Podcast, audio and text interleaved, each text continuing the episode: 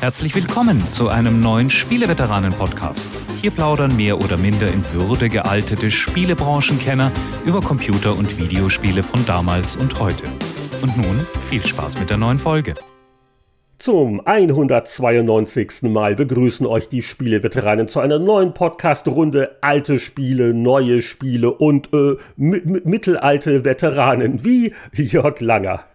Also ich bin ja noch der jüngste aller denkbaren Veteranen. Guten Tag, guten Abend, guten Mittag und begrüße den ebenfalls noch knackig taufrischen, wie gerade aus dem Ei geschlüpften Heinrich Lehnhardt. Ja, und er hat heute ein verlockendes Angebot. Und zwar, Jörg, willst du mit mir auf eine Reise kommen? Wie wär's? Ähm, ähm, äh, wenn mich mein Ministerpräsident rauslässt. Eine, eine ganz legale, versteht sich. Und okay. was, was bleibt uns noch in diesen schweren Zeiten? Die Zeitreise, die ist heute nämlich in dieser Folge fällig. Wo, wo, wo sind wir denn? Jahresende und so, ne?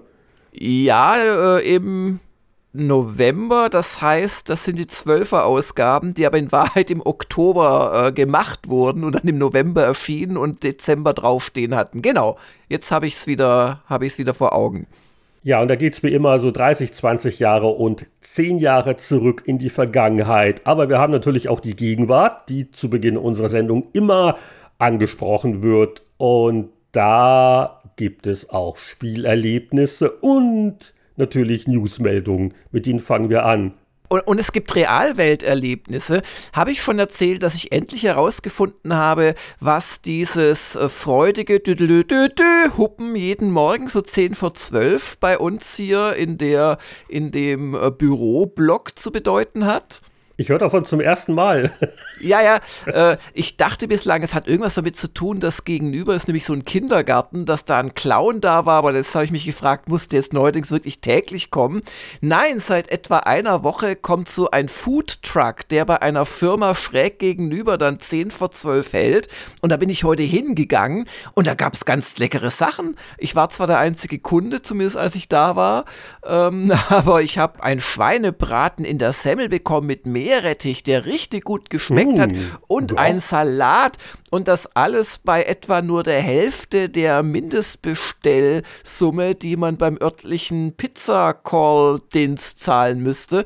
Also für mich beginnt eigentlich ein neues Kapitel jetzt hier in Putzbrunn. Ja, vor allen Dingen, das ist ja so wichtig für die Arbeitsmoral, dass der Magen gefüllt ist. Äh, da fällt mir spontan ein, so viel zu den aktuellen Themen. Wir hatten ja schon einen Foodtruck-Vorläufer in den späten 80ern, frühen 90ern, ähm, als äh, so rund um die Zeit, als Powerplay als monatliches Heft kam. Äh, da gab es so einen Straßenverkauf, da war so ein, ein Koch und seine Frau, das war kein Truck. Also die haben, also wie so ein Kiosk, die haben aber immer frisch gekocht jeden Tag und da bist du so um mhm. die Ecke hingelaufen in der Mittagspause und hast dir dann, das war der, der Heiner, wie hieß der? Gibt's den noch? Wahrscheinlich nicht in Haber München. Siehst du, jetzt kommen die Erinnerungen zurück. Ja, die Ecke kenne ich ja, weil ich ja da ganz in der Nähe wohne. Also ich fürchte seit einigen Jahrzehnten zumindest nicht mehr. Ja, gut, das ist, mein Gott, jetzt kriege ich schon wieder Hunger. Ah, so als Schweinebraten, ein bisschen Meerrettich mhm. ist ja gar nicht schlecht. Okay, gut. War aber, aber das ist lecker, ja toll. Also. Aber ihr habt einen Kindergarten schräg gegenüber. Gibt ja viele Möglichkeiten dann irgendwie so das Personal, wenn sich ein Redakteur nicht benimmt, dann muss ein Kindergarten in die Ecke. Und die Pädagoginnen, die wissen auch sicher dann, wie man dann die Trotzphasen wieder äh, mit Dialogen beenden kann, oder? Ja, ich glaube, die müssten sich eher ab und zu um den Chefredakteur kümmern, aber. Jörg, jetzt geh in den Kindergarten und komm zurück, wenn du.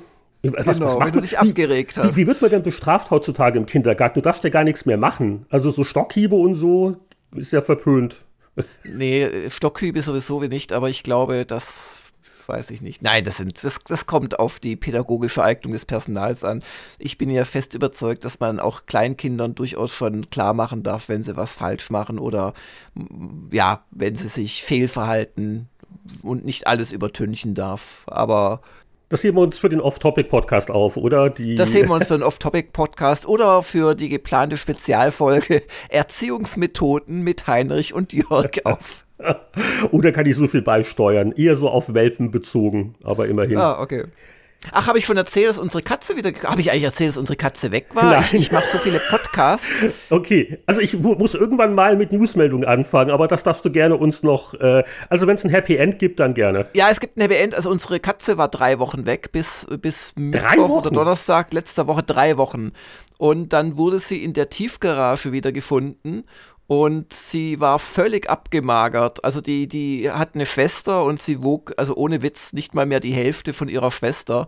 Und ich weiß nicht, wie die überlebt hat. Und ich weiß auch nicht, wie das so kam, weil wir haben die Nachbarschaft abgesucht. Ich bin sogar in so einen Rohbau reingeklettert, äh, weißt du, in den Keller runter, der als einziges schon gebaut war, hab da gesucht und wir haben Zettel aufgehängt. Wir waren natürlich auch in dieser Tiefgarage und nach drei Wochen ist sie dort gesehen worden. Also sehr mystisch, aber sie ist wieder da. Wow. Sie ist nicht mehr ganz stubenrein, dummerweise. Oh. Das muss man ihr jetzt anscheinend wieder beibringen. Aber wir sind echt happy, dass das arme Vieh zurückgefunden hat. Aber jetzt ist eine Ausgangssperre, oder? Ja, wir lassen sie es gerade nicht raus, aber in ein paar Tagen, wenn die wieder bei Kräften ist, wie gesagt, es ist fast eine Woche her, dass wir sie wiedergefunden haben, dann geht das schon. Die wollte halt jetzt sechs Tage lang wirklich nur fressen und wir waren beim Tierarzt und die meinte, also im Himmels Willen alle paar Stunden ganz wenig füttern, weil der ganze Organismus sich jetzt erst wieder aufs Verdauen von Nahrung halt einstellen muss. Aber das scheint es jetzt auch gut überstanden zu haben, also ich hätte es echt nicht geglaubt. Ja, mein Gott, das ist ja, da liegt ja ein Schatten auf dem Haushalt, ne? wenn man sich dann diese Sorgen macht und. Ja, ja. Ja, nee, ehrlich gesagt, ich war schon über das Sorgenstadium äh, drüber, weil nach drei Wochen gehe es nicht mehr davon aus. Also ich zumindest nicht, aber umso fröhlicher war ich letzte Woche, als die, die dann wieder auftauchte. Ja, vor allen Dingen, dass du uns nicht verloren gegangen bist bei den Suchaktivitäten. Äh, das wäre meine größte Sorge. Und da werden ein Zettel ausgehängt mit deinem Foto drauf. Wer hat ihn gesehen? Aber nicht füttern, nur anrufen. Jörg, ist ein wenig scheu. gut zureden und mit Strategiespielen. Wenn er knurrt, genau eine, Rund eine Rundenstrategiespiel hinwerfen. Damit lockt man ihn an. Ja, womit man mich vor ein paar Wochen anlocken konnte und worüber ich auch kurz gesprochen hatte, das war ein Livestream mit Ron Gilbert zum 30. Geburtstag von Monkey Island, äh, moderiert vom Frank Cifaldi von der Video Game History Foundation. Da ging es nämlich um Schätze, die man im Source Code gefunden hat. Jetzt hat der Cifaldi der einen wirklich sehr schön gemachten Artikel veröffentlicht auf gamehistory.org, wird von uns natürlich zuverlässig verlinkt. Und da ist auch das Video äh, von dem Stream eingebaut. Wer das äh, sieht und also auch Leute, die nicht gezahlt haben, ist jetzt für die Öffentlichkeit zugänglich. Klasse. Wer sich jetzt erstmal wundert, was haben die denn über fünf Stunden lang besprochen? Die muss ich sagen, dass er da am Anfang natürlich mitgenommen hat, so äh, äh, etwa drei Stunden, wo nur drauf steht, bitte warten, wir fangen dann und dann an. Also das eigentliche Gespräch mit Gilbert waren dann, Anführungszeichen, nur zwei Stunden. Ähm, das äh, ist aber ganz nett. Aber er hat das wirklich auch toll aufbereitet, wie er hier noch so äh, Grafiken und auch Sprites auch schon freigestellt äh, zeigt, die halt im fertigen Spiel nicht waren und hat auch das ganz gut nochmal erklärt und mit der Scum Engine und den diversen Tools äh, wie, wie Bile, das war, glaube ich, das Animationstool. Sehr interessant, ist jetzt auch nicht zu technisch und wirklich auch schön Vergleich und Screenshot und hier die, die Z-Achse und was nicht alles. Und äh, ganz nebenbei, äh, ein, ein Sprite haben sie wohl da auch gefunden, das da rumlag, das überhaupt nicht zu Monkey Island gehört, das vielleicht ein Mitarbeiter so aus zu Referenzzwecken da mitten in den Ordner gepackt hat. Und zwar, es zeigt ein Charakter namens Layla Thomas von einem geplanten Spion-Adventure namens Top Secret. Hast du von dem schon mal gehört? Das war mir jetzt völlig neu, das Lucasfilm mal. Nee.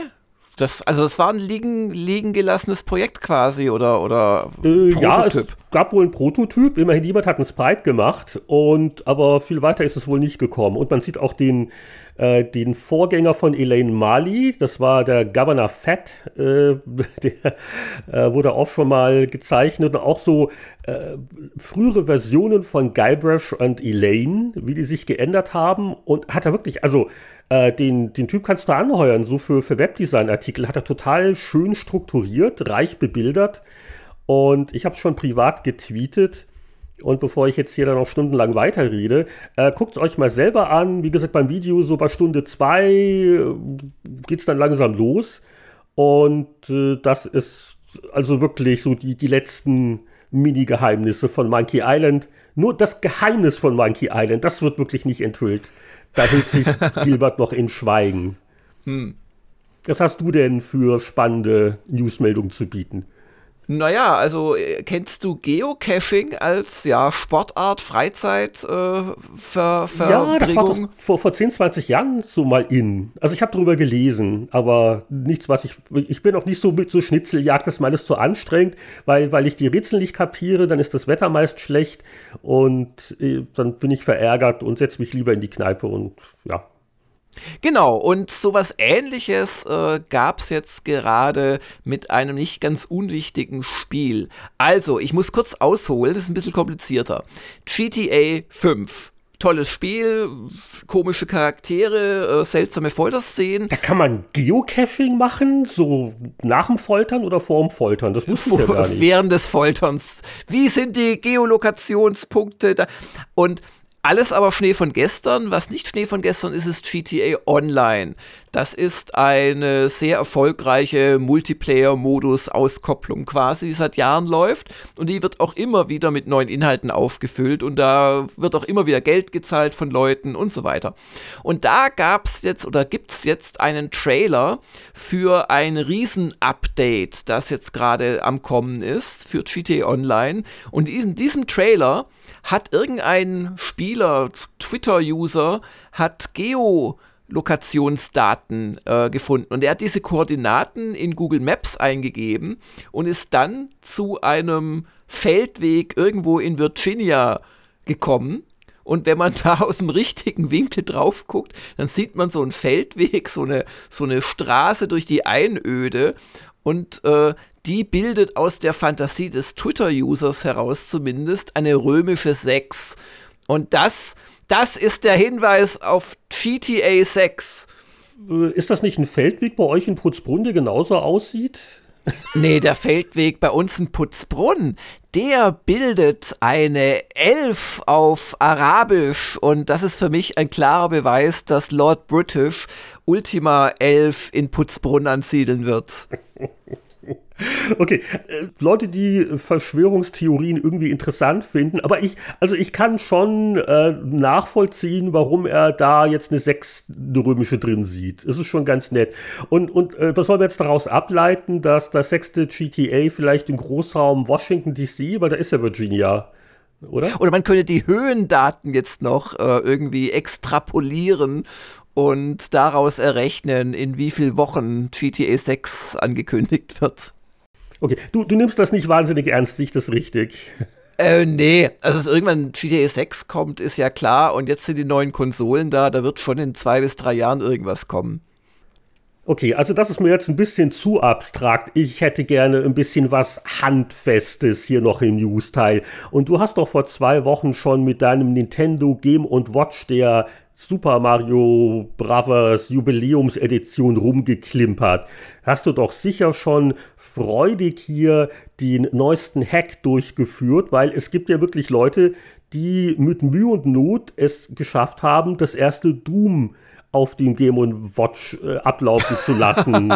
mit, mit viel gutem Willen. Also spielen würde ich so nicht wollen. Hast du das gesehen? Es ist ein bisschen, also es hat, es hat nicht 60 Frames äh, die Sekunde, aber vielleicht hat 60 Frames die Minute. Das sollte schon hinkommen. Ich vermisse da auch Texturen und so. Also äh, man kann vielleicht daraus schließen, dass da jetzt nicht die neueste Terraflop-Hardware in diesem Game Watch Mini drinsteckt.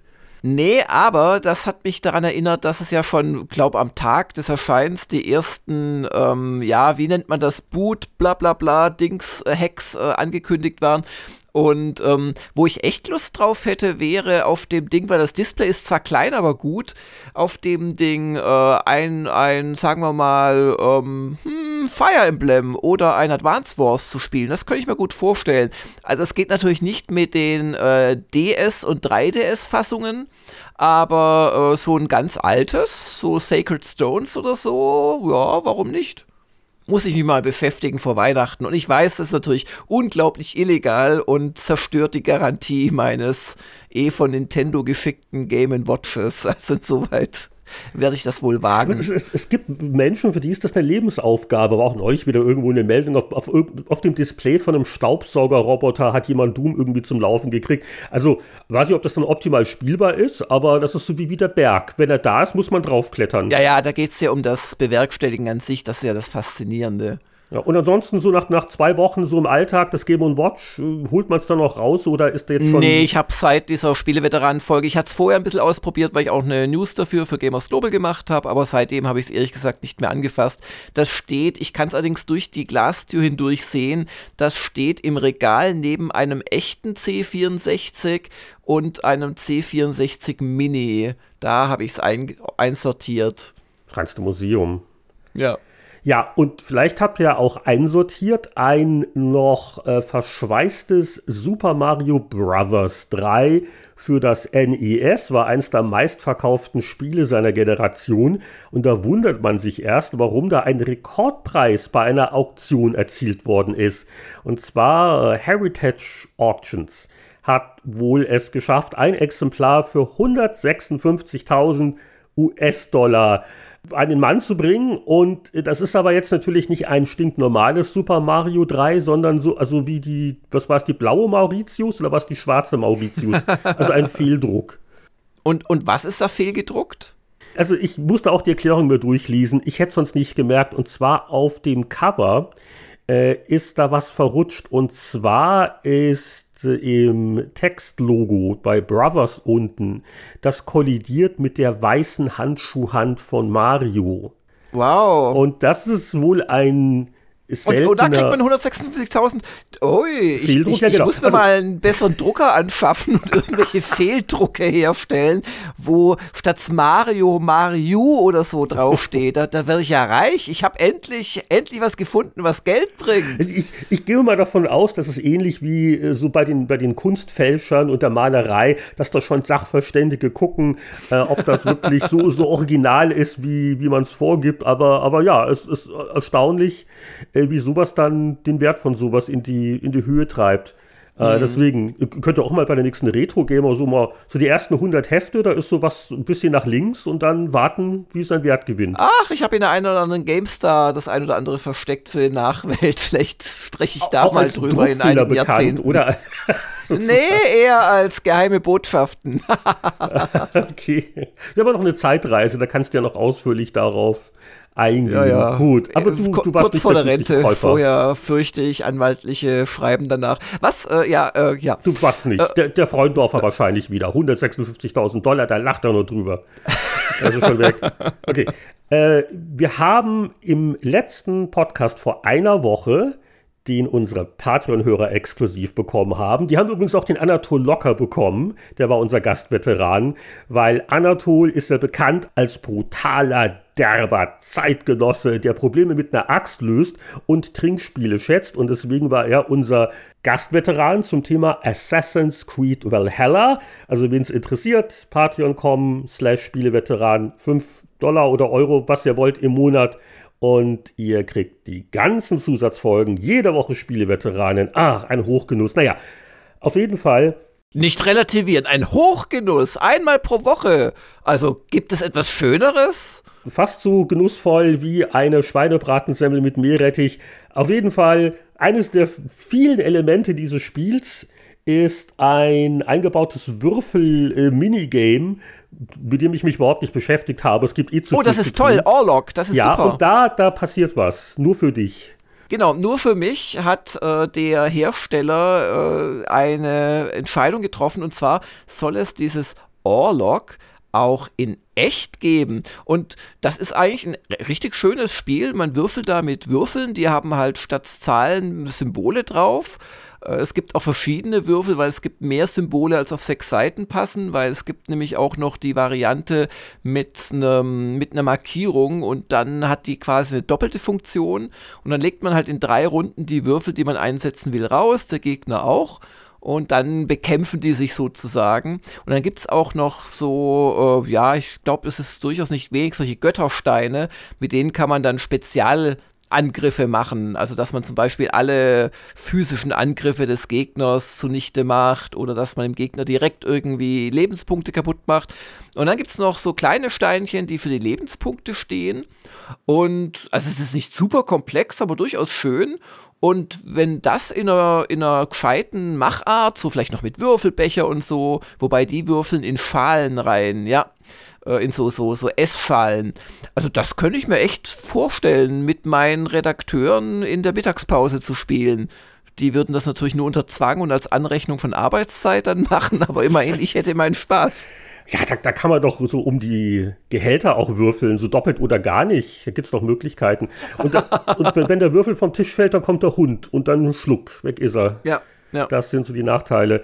Ja, es, es gibt da einen ähm, Artikel, auch ein Interview dazu auf einer Webseite namens Dicebreaker, die sich offensichtlich mit Brettspielen beschäftigt.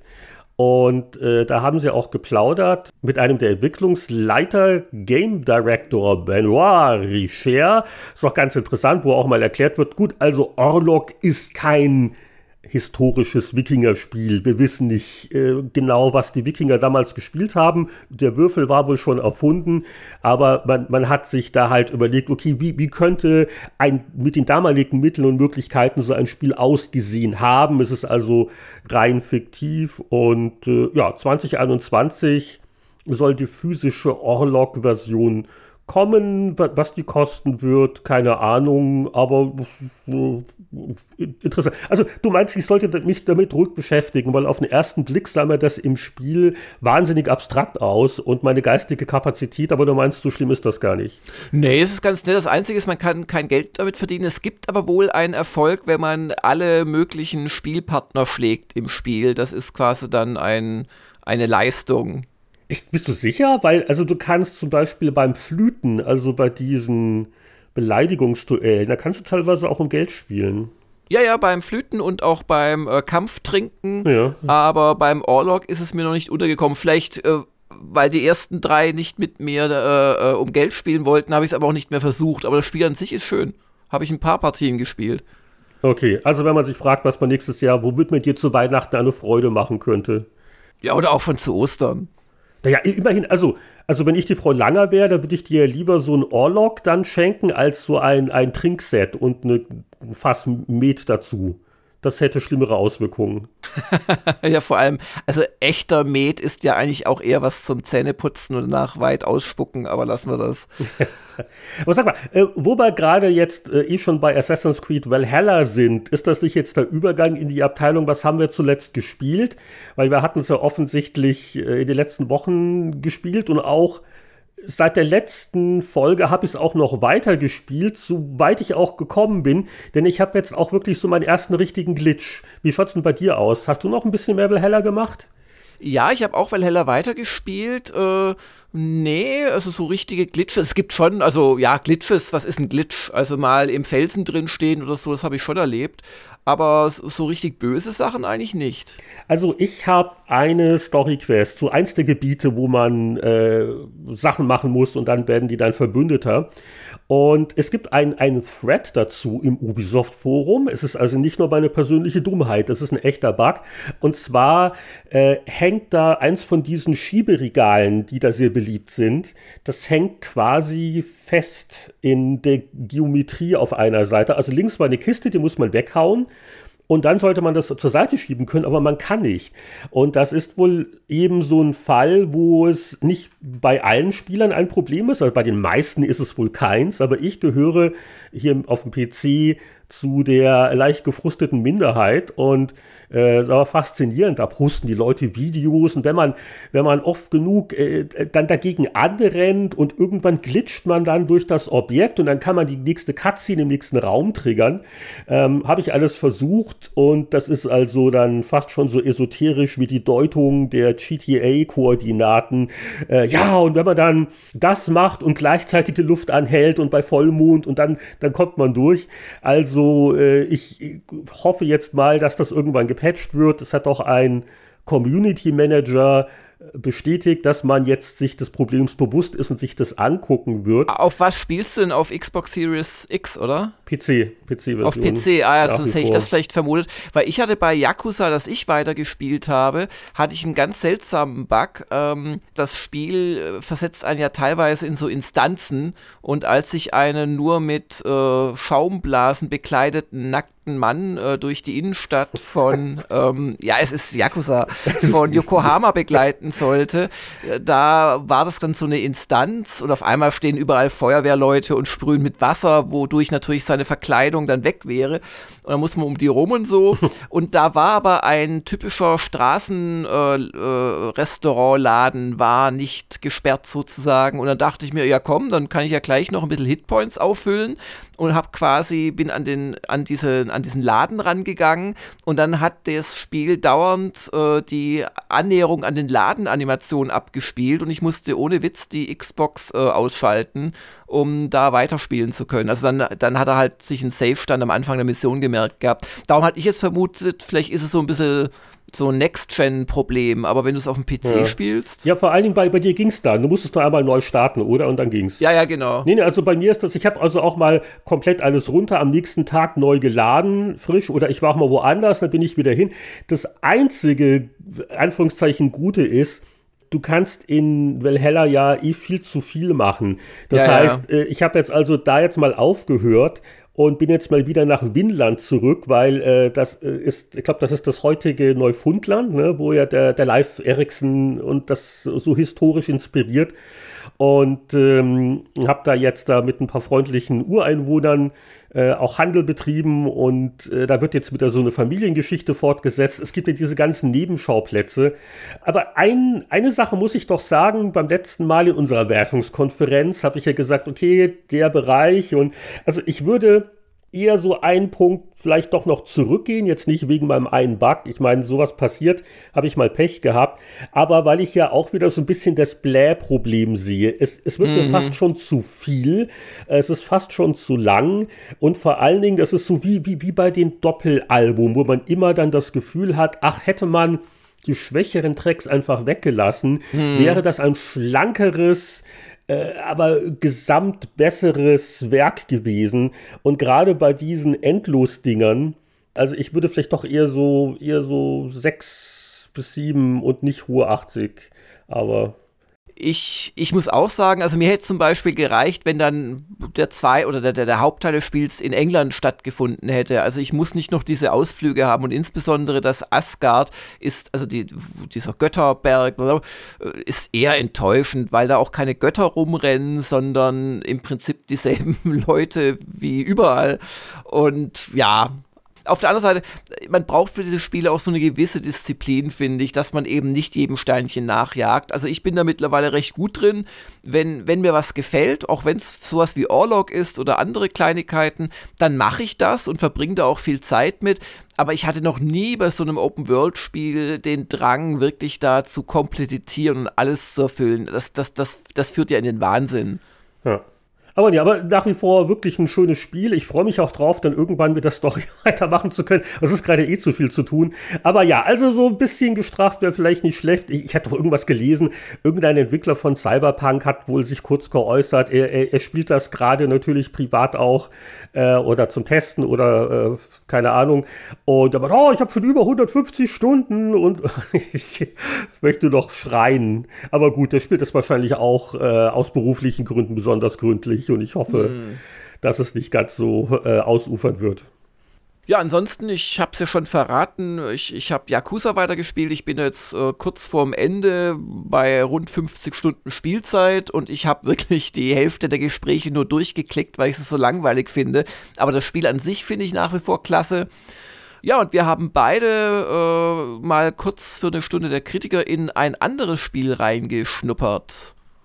Ja, äh, wir können, glaube ich, noch nicht so richtig drüber reden. Es erscheint auch erst nächste Woche. Also ich glaube, im nächsten Podcast werden wir noch ein bisschen mehr erzählen zu einem weiteren neuen Ubisoft Open World Game. Und zwar ist das Immortals Phoenix Rising, das lange Zeit angekündigt wurde unter dem Namen Gods and Monsters, aber dann kam ja Monster Energy Drink und hat da rechtliche Bedenken geäußert, eine unglaubliche Geschichte.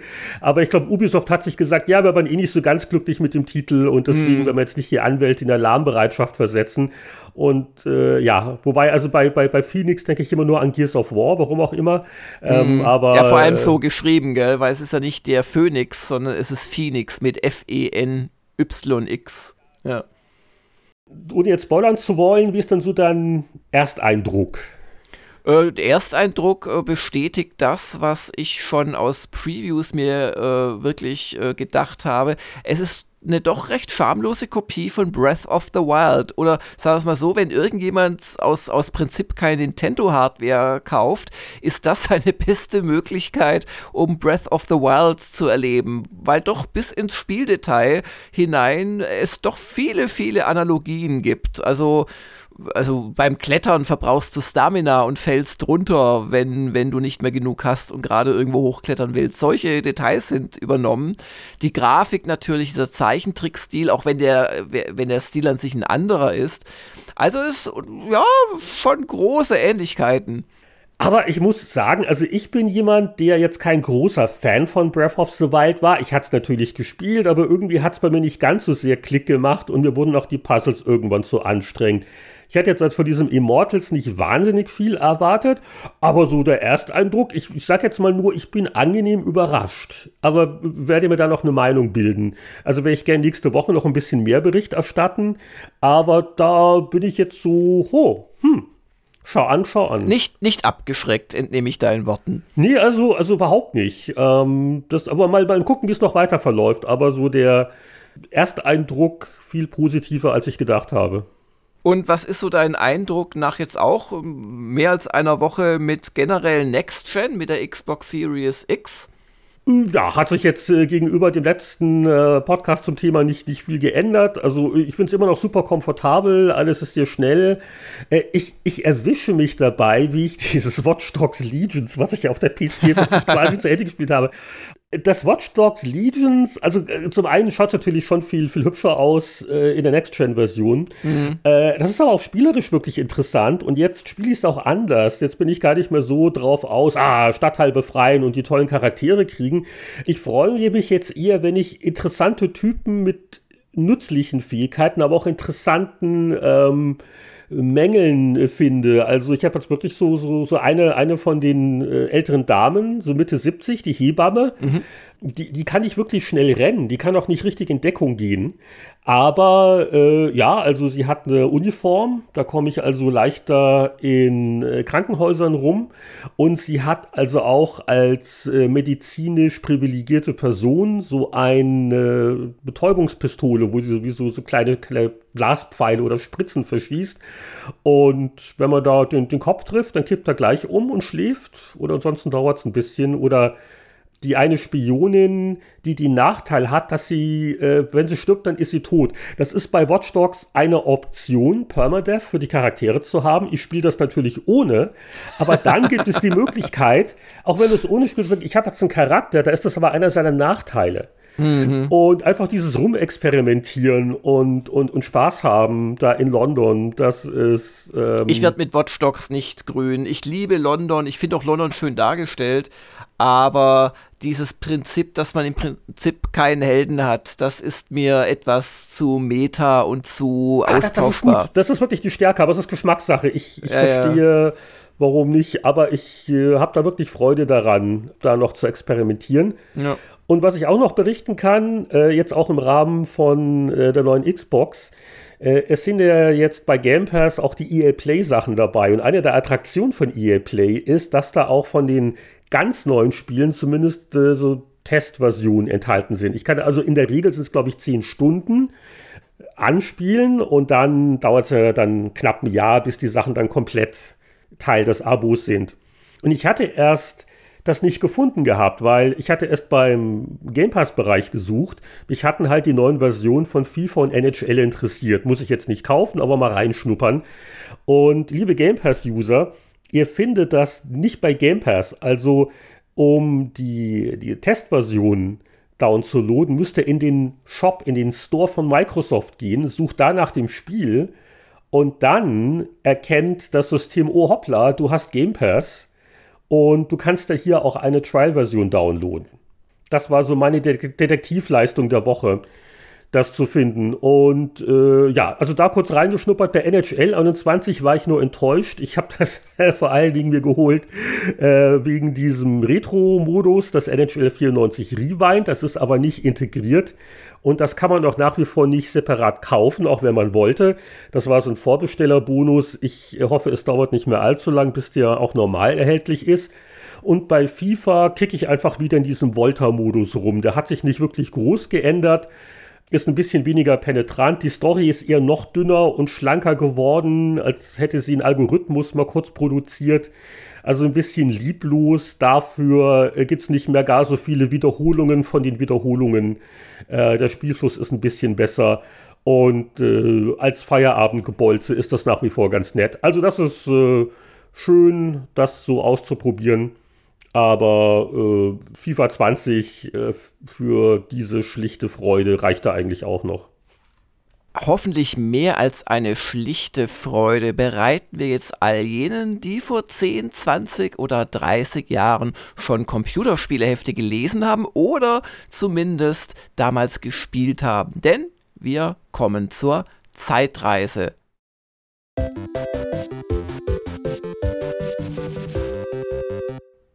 Heute reisen wir mit der Zeitmaschine in die letzten Jahrgangsausgaben von vor 10, 20 und vielleicht sogar auch 30 Jahren. Ja, wobei es natürlich jetzt eher so das, was auf den Heften draufsteht, äh, betrifft und nicht ganz, was in den Heften drinsteht oder wann sie tatsächlich erschienen sind. Denn ähm, in den Wunderzeiten von Print wurde ja im Oktober das Heft abgegeben, das dann im November erschien, aber eine 12 draufstehen hatte. Und ich kann mich also wirklich an zwei Ausgaben, also aus dem, die Februarausgaben erinnern, die wir noch im Vorjahr quasi abgeschlossen haben. Aber anyway, tun wir so, als wären es die Dezemberausgaben. Es geht zurück erstmal um zehn Jahre zur GameStar 12 2010. Und die hat Duke auf dem Cover, den Duke, den, den Duke Nukem. Wahnsinn! Der größte Mythos der Spielegeschichte kommt doch, Ausrufezeichen. Top-Titel oder Treppenwitz. Also war auf jeden Fall noch top genug, dass man sich gesagt hat, den packen wir nochmal auf den Titel. Und das war aber noch nicht der Testbericht. Die Gamestar hat eine elfseitige Preview gemacht und zu dem Zeitpunkt, ich darf das mal vielleicht hier kurz äh, zitieren. Ähm, seit 14 Jahren, also vor 10 Jahren, also aus heutiger Sicht vor 24, 24 Jahren, Jahren. gibt es kein großes Duke-Spiel mehr. Dennoch gilt der Macho-Protz als einer der markantesten Spielcharaktere. Warum?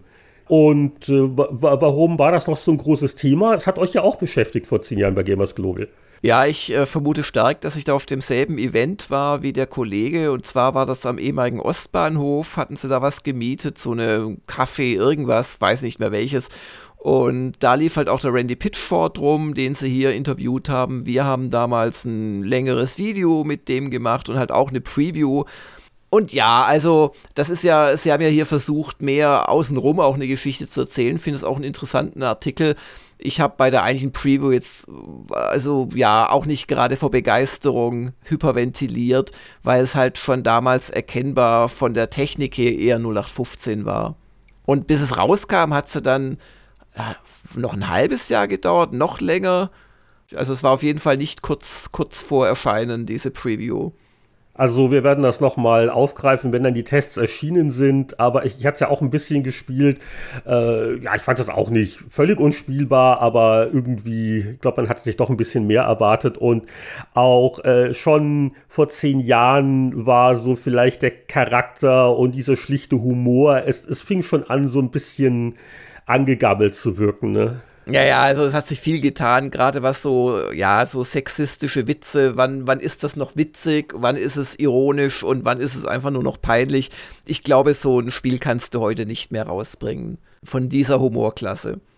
Aber viel wichtiger als das Spiel ist ja eigentlich die Entwicklungsgeschichte, die ja auch da in der Gamestar-Reportage aufgegriffen und beleuchtet wird. Äh, dieses Hin und Her, wem gehören welche Rechte, das war ja auch äh, schon viele Jahre vorher ein oft gepreviewtes Thema, weil nach Duke Nukem 3D, was ja ein riesiger Erfolg war, ähm, hatten sich alle auf den Nachfolger gefreut und der kam und kam halt nicht. Also mm die Legende. Vor, vor, vor zehn Jahren wahrscheinlich zum letzten Mal war sie bei einer großen Zeitschrift noch ein des Titelbilds würdig. Ja. Ja, aber äh, es gab noch andere große Serien, die dann mit ihrem neuesten Teil nicht unbedingt jeden begeistert haben. Und ein solches Spiel testet die Gamester dann auch und es nennt sich Gothic 4 aber man hat aus äh, Gründen der, ja, der Wahrheitshygiene vom Hersteller aus noch davor geschrieben Arcania Gothic 4. Und äh, der Michael Graf hat dieses Kunstwerk dann doch mit 69 Prozent äh, belohnt und schrieb, nach dem Durchspielen war ich richtig traurig weil man Arcania an allen Ecken und Enden anmerkt, dass es so viel größer und besser hätte werden können, mit mehr Quests und weniger Handlungslücken, mit mehr Rollenspiel und weniger stumpfer Schnetzelei. Was nutzen die schönsten Landschaften, wenn ich darin fast nichts Denkwürdiges erlebe? Ja, das Spiel sieht hübsch aus, es hat flotte Kämpfe und wenige Bugs, kurz, es funktioniert. Aber es vermag in keinem Augenblick wirklich zu glänzen. War das jetzt so ein Schummel-Gothic äh, oder warum? Ja, ja. ja, erklärt das mal kurz. Ja, ja.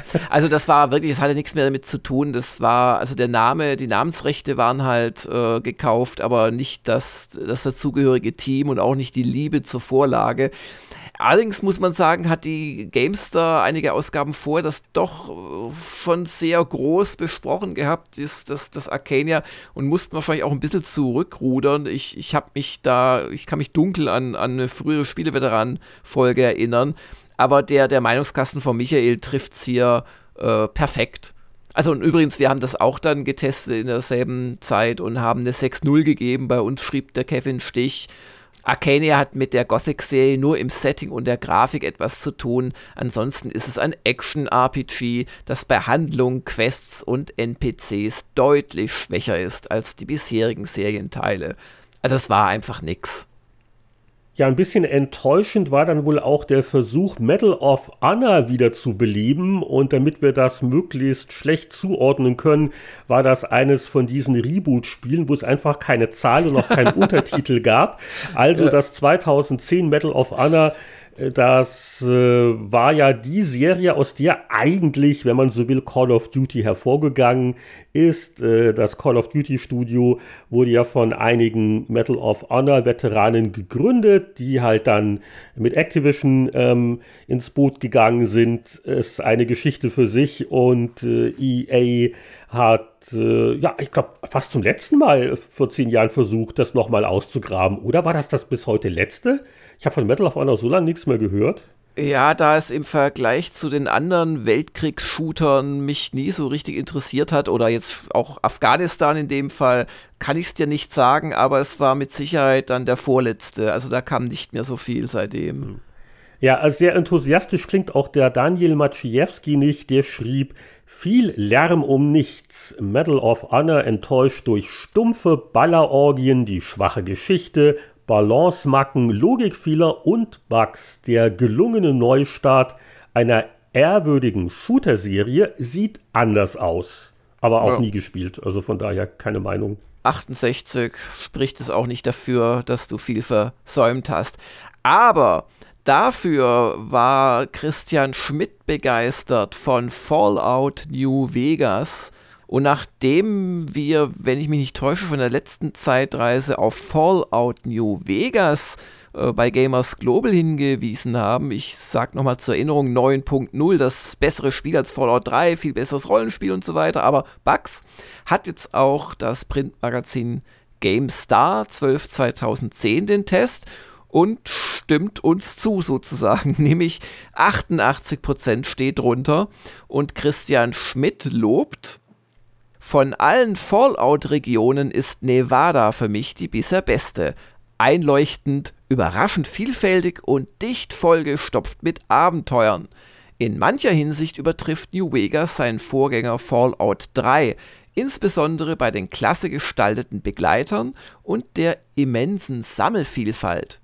Demgegenüber steht aber die allzu schwache Rahmenhandlung und die simple Tatsache, dass sich die Zeit seit Fallout 3 weitergedreht hat. Spiele wie Mass Effect 2 definieren heute, wie filmhaft mitreißend man eine Geschichte inszenieren kann. Dagegen wirkt New Vegas steif und altbacken. Macht nichts, denn ein fantastischer, hochmotivierender und nebenbei herrlich witziger Spaß ist das neue Fallout trotzdem.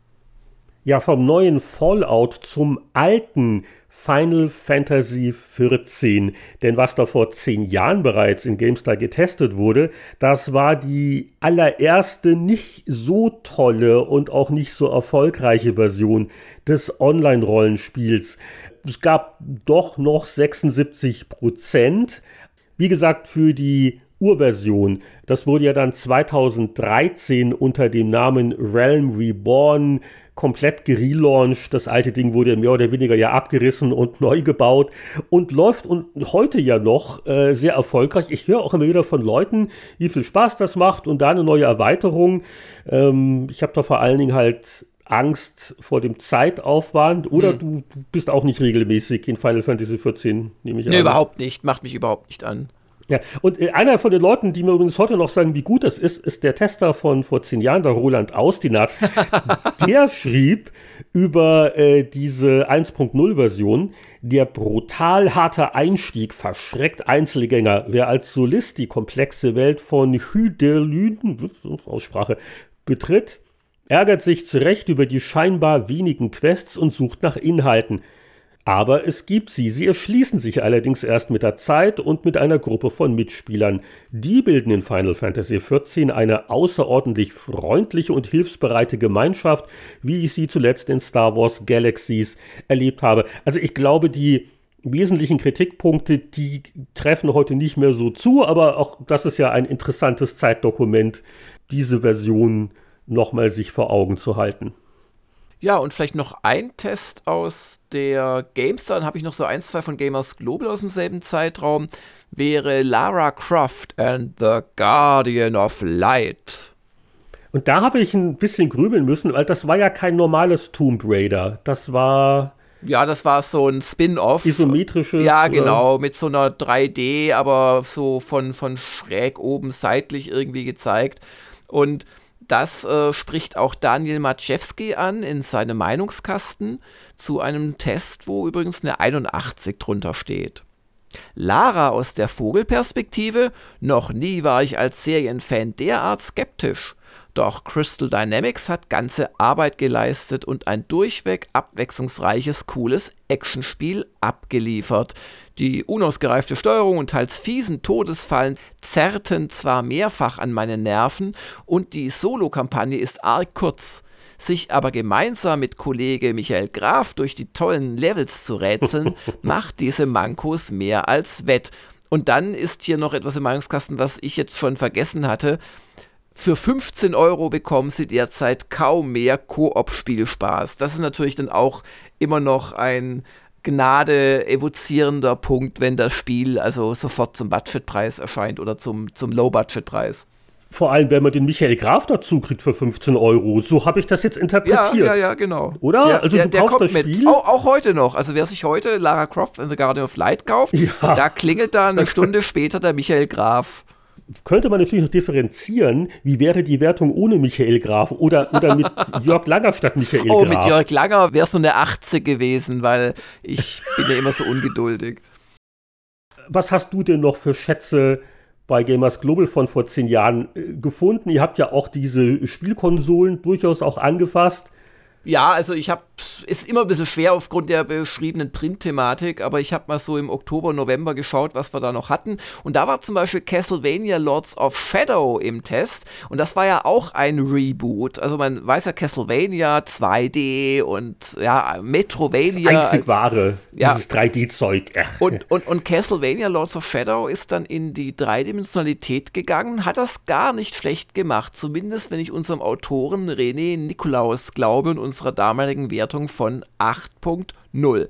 Der René schrieb, Ein unterhaltsamer und bis zuletzt spannender Action-Genre-Mix. Viele aufrüstbare Kampftechniken, eine toll präsentierte Story und viel Interaktion mit der Spielwelt.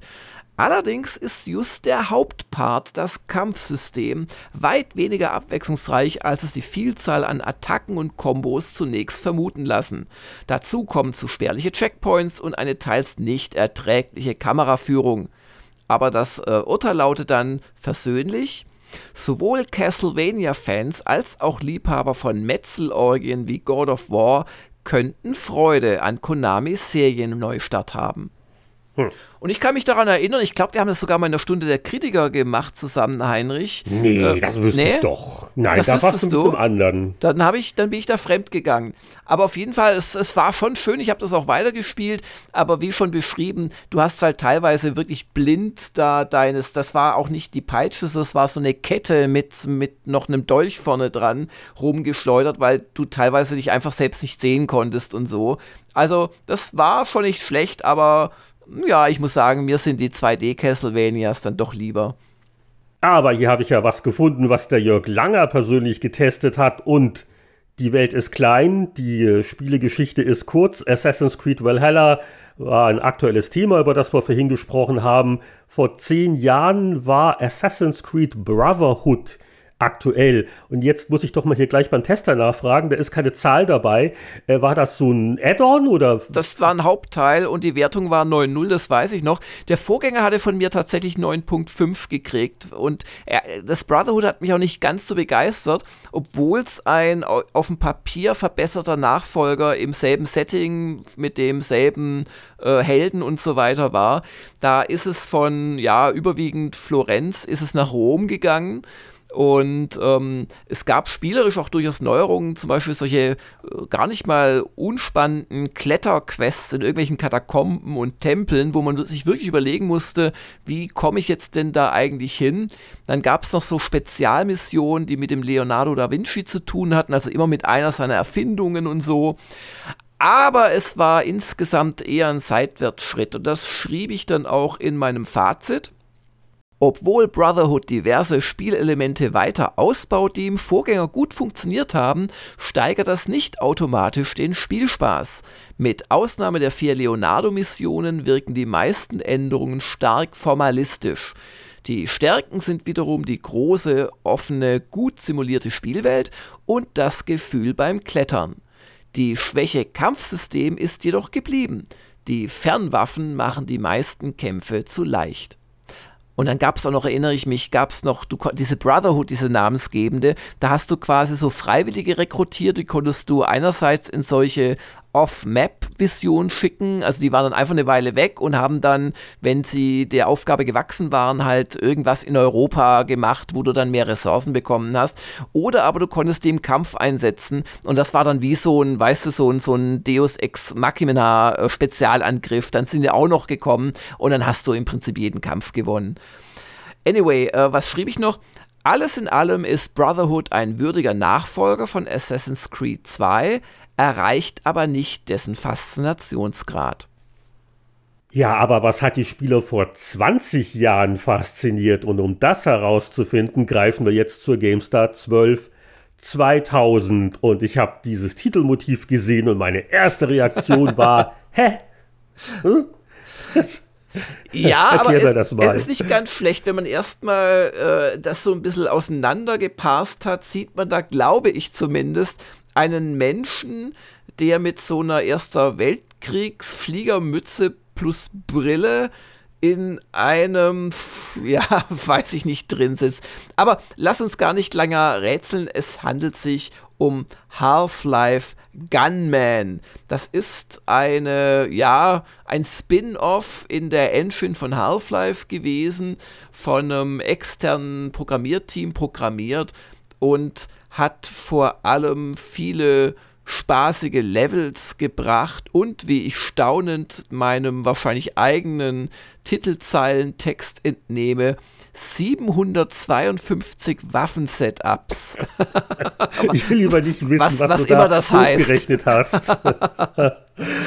ja, genau. X-Skins mal Y hoch 3. Außerdem in der Ausgabe laut Titel FIFA 2001 und Spiele-PC günstig tunen.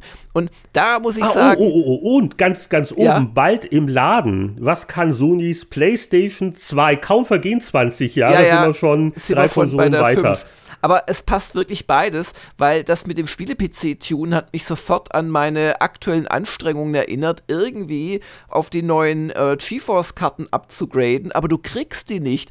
Und das Einzige, was gerade geht, ist ein Komplett-PC kaufen oder die viel zu teure und viel zu wenig bessere RTX 3090 zu kaufen für mehr Geld, als man normalerweise für einen Komplett-PC ausgibt. Und dann habe ich allerdings gemerkt, bei der Recherche müsste ich auch noch das Netzteil unseres äh, zwei Jahre alten Spiele-PCs, weil der hat nur ein 700 Watt Be Quiet äh, Netzteil drin, äh, müsste ich jetzt auf mindestens 850 upgraden. Und der Witz ist, Heinrich, genauso wie die Grafikkarten sind auch die guten Netzteile ausverkauft in Deutschland gerade. Okay, jetzt tief durchatmen.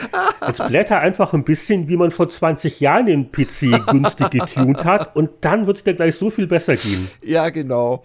Ach ja. Aber anyway, du sprichst es an, es ist eben auch ein Déjà-vu-Erlebnis bei PlayStation 2 vs. Xbox äh, im, im Aktuellteil drin, weil ja gerade erst mich äh, Sachen beschäftigt haben wie PlayStation 5 vs. Xbox Series X und die, die Spiele-Veteranen.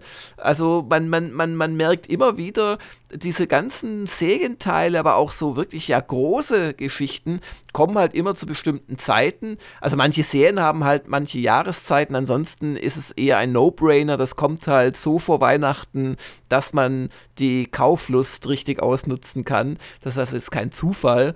Aber es ist schon lustig, dass es wirklich äh, die beiden Themen da vor 20 Jahren genauso gab zum, zum genau gleichen Zeitpunkt wie jetzt gerade 3D-Grafikkarten und eben die neuen Konsolen.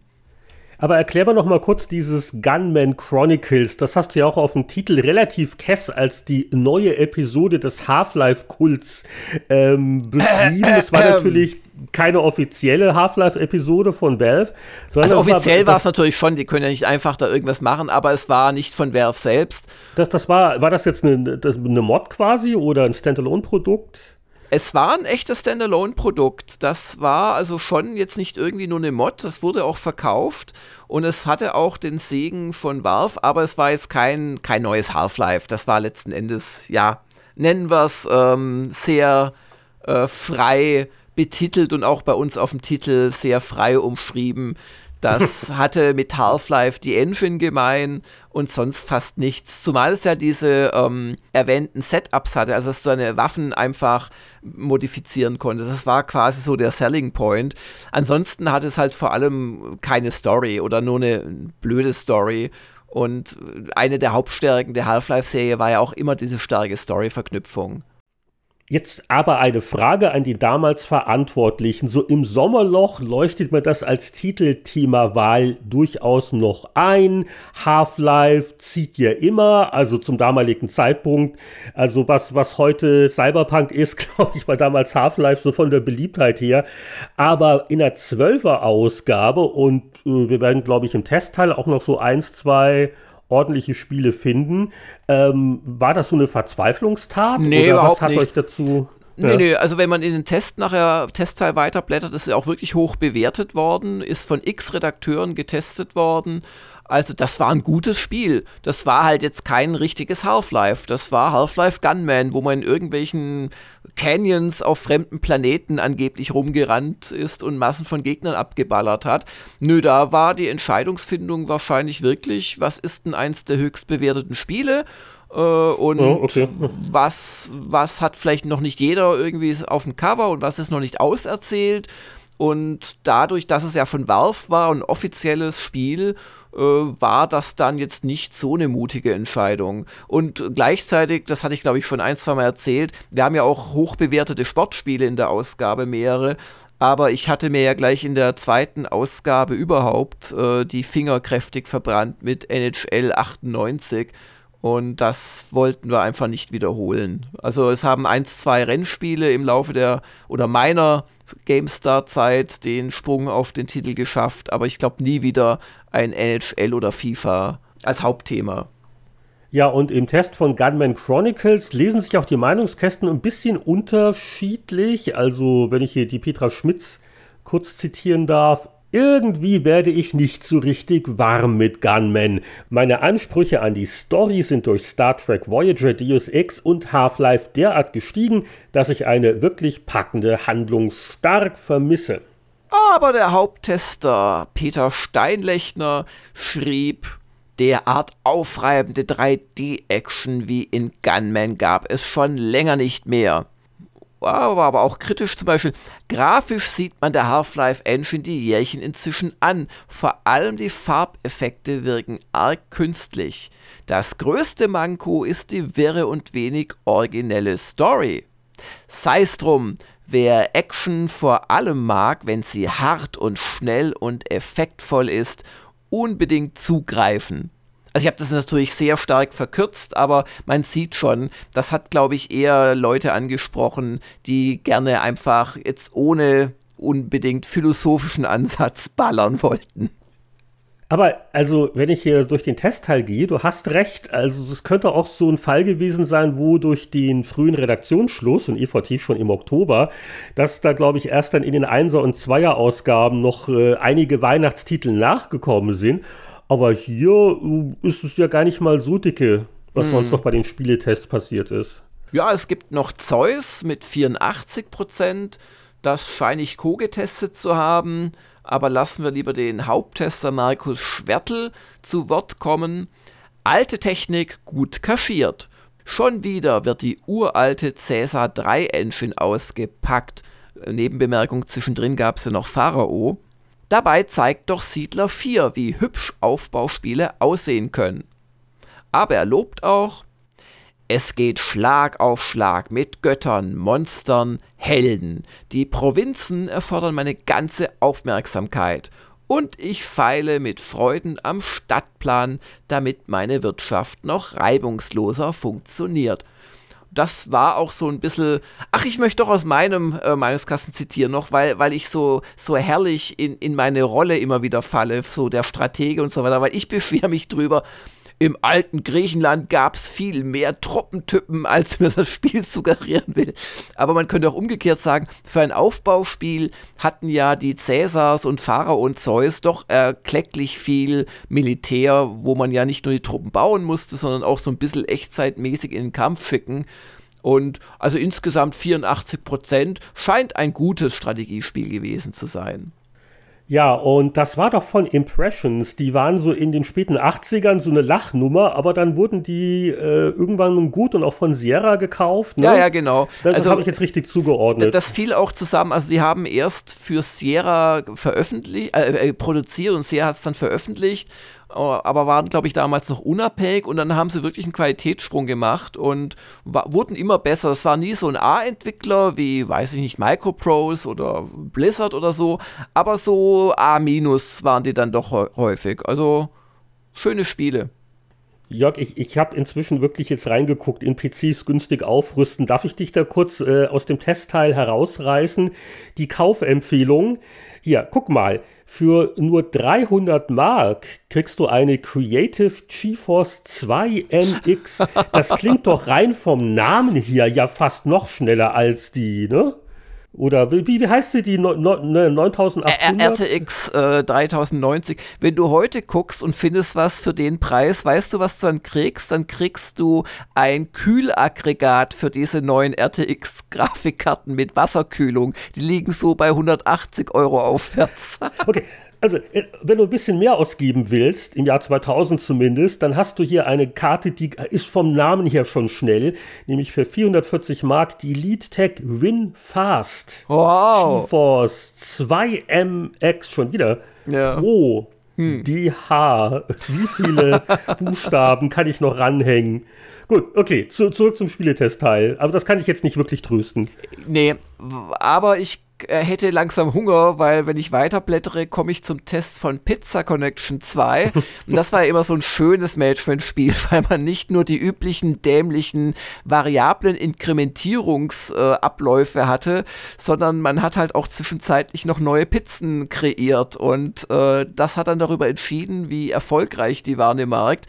Und Mick Schnelle war aber eher etwas angefressen, weil er hat als äh, Fazit unter seine doch 82 Prozent geschrieben, neue Pizza mit klassischem Belag, macht genauso viel Spaß wie der Vorgänger. Es ist immer noch befriedigend, mit der neuesten Teigfladenkreation der Konkurrenz voraus zu sein.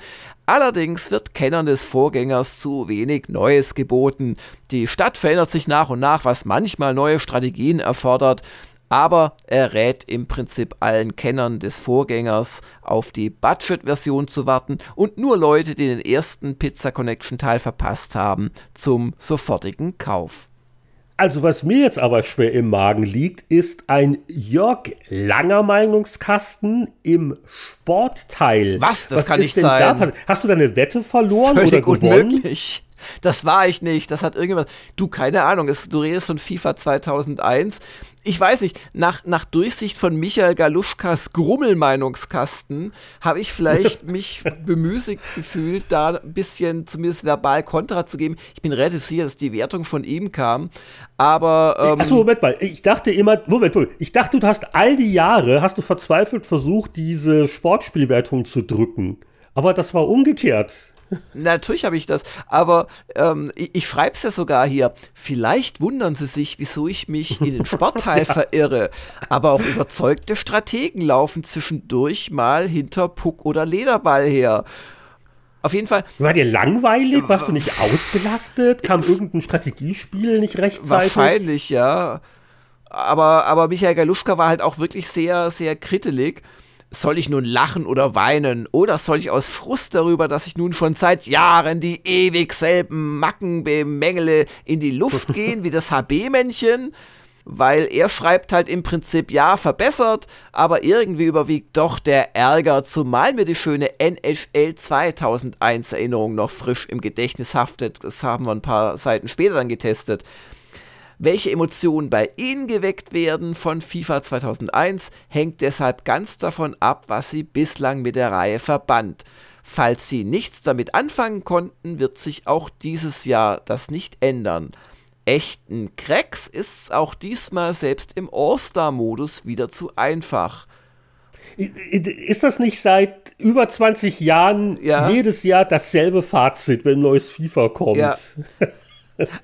Aber nein, es kommen noch die Leute, die tatsächlich das Spiel kaufen dürfen mit der 88 Prozent, die, die, denen er nicht vom Kauf abrät. FIFA-Neueinsteiger und Fans vom Kaliber, für mich ist jede kleine Neuerung wie ein Geschenk vom Fußballgott persönlich, werden hingegen begeistert sein. Damit hat er wahrscheinlich mich gemeint.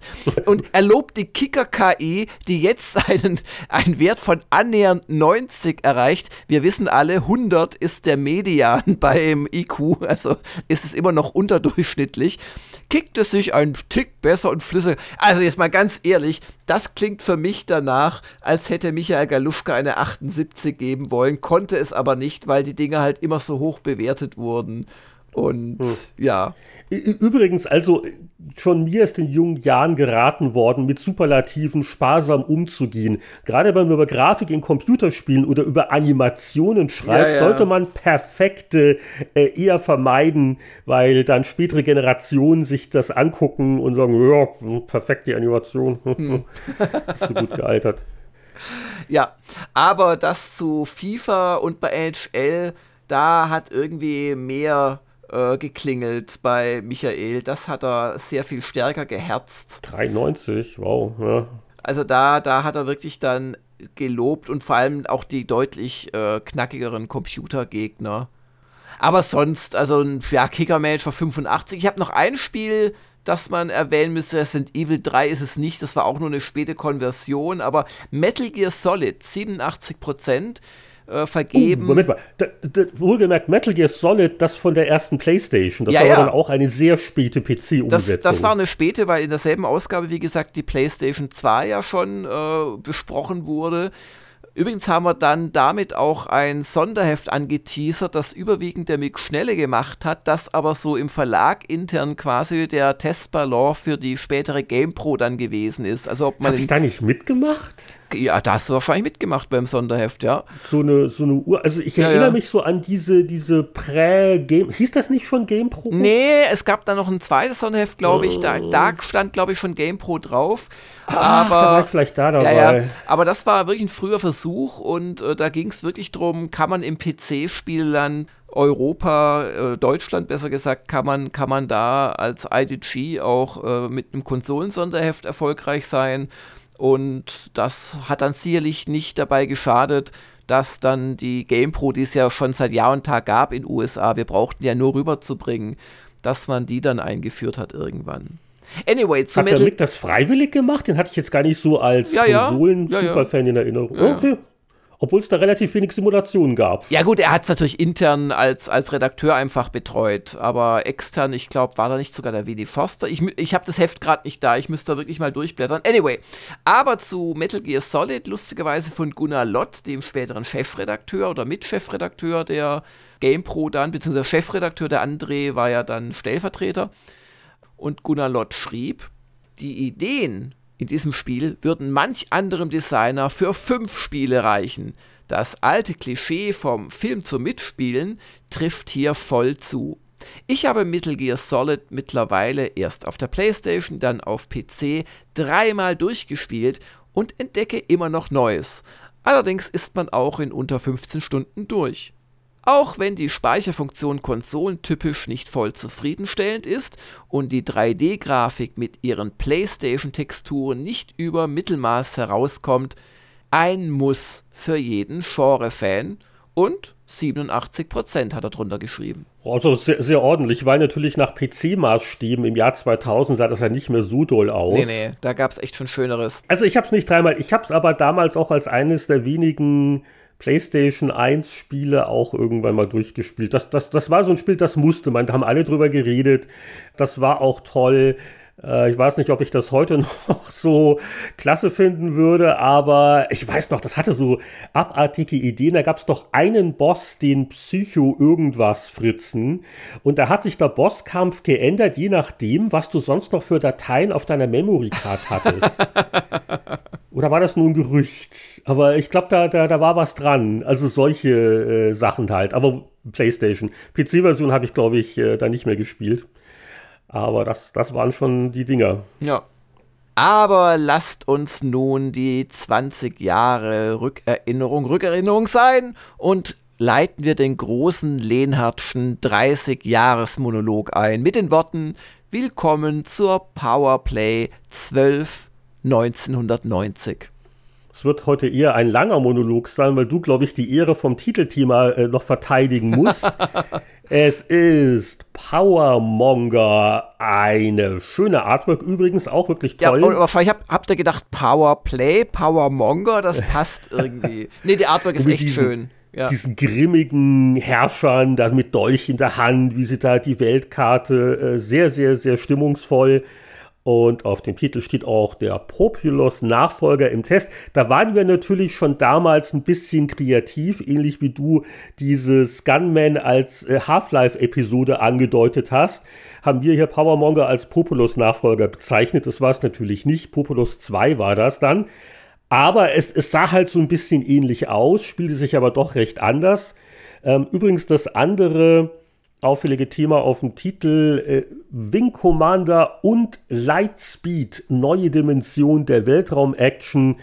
Lightspeed war in Anführungszeichen nur eine Preview von einem etwas in Vergessenheit geratenen Microprose-Spiel, an dem doch sehr erfahrene Leute wie Andy Hollis oder Sandy Peterson designt hatten. Also das wird dann sicher in einer der Folgeausgaben noch getestet. Da kann ich mich auch nicht wirklich dran erinnern, aber also Wing Commander werden wir gleich noch vorlesen. Aber äh, gehen wir doch der Reihe nach das durch. Wobei, also so verkehrt fand ich das jetzt nicht mit Populous. Es war von Bullfrog, es hatte eine ganz ähnliche Engine, aber es war, es war schon ein anderes Spiel und auch nicht so gut, weil Populous war ja letzten Endes durch seine Einfachheit äh, ein so erfolgreiches Spiel auch. Und das Powermonger hat eigentlich alles verkompliziert. Aber wir können ja mal von vorne anfangen. Wir, wir können ja gleich, pass auf, machen wir doch so. Dann werde ich mich jetzt ganz unbescheiden selbst zitieren, weil da merkt man nämlich gleich, wo die Wertungsdrücker waren. Und dann kannst du mir kurz erklären, was ich alles nicht kapiert habe. Also die Wertung waren dann 82 Prozent. Und ich schrieb seinerzeit, in Powermonger steckt spielerisch mehr als in Populous, aber es macht nicht ganz so viel Spaß. Powermonger wird nicht ganz so viele Spieler ansprechen, denn es erfordert eine längere Einspielzeit und viel genaueres Planen und Taktieren. Das ist zwar theoretisch ein Garant für eine sehr hohe Langzeitmotivation, aber teilweise artet das Programm richtig in Arbeit aus.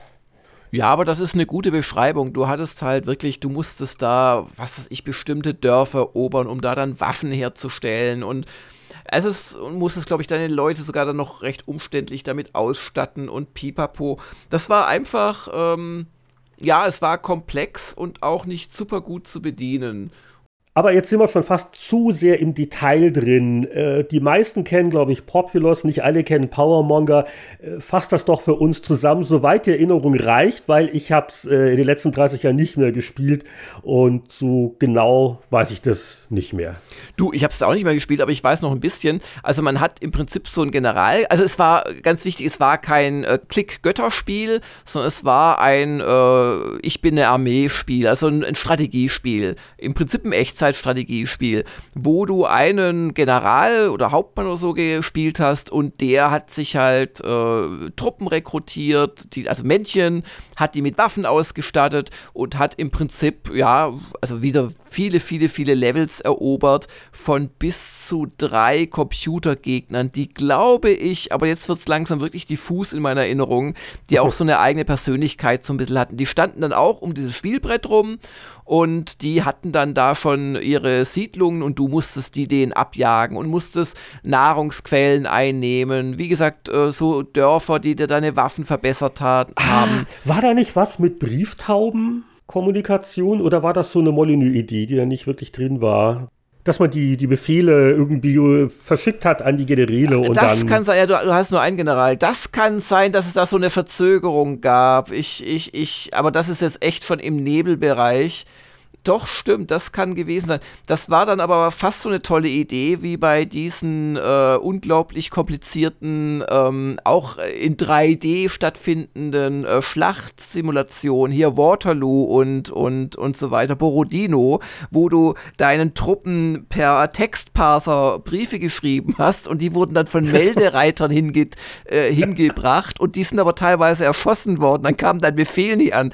Ist übrigens eine geniale Idee, vielleicht war auch das Molyneux News eigentliche Idee dahinter, dann kannst du eigentlich nie sagen, ob das Spiel nicht funktioniert oder ob nur dein genialer Befehl nicht angekommen ist. Ja, ja, ja, ja, ich, äh, ich glaube mich zu erinnern. Ich hoffe, es stimmt und das ist keine Ente. Das liegt nicht an der KI, die ist perfekt, aber die Brieftaube ist von Langers Katze abgefangen Gefangen worden. Gefangen worden, genau. Ja. Übrigens eine echte Gefahr in unserem Garten. Also bitte keine Vögel landen lassen. Ja, ja. Äh, wollen wir mal weiterblättern. Also das zur Titelgeschichte. Oh, hier, ein, ga ein ganz spannendes. Buck Rogers, Countdown to Doomsday.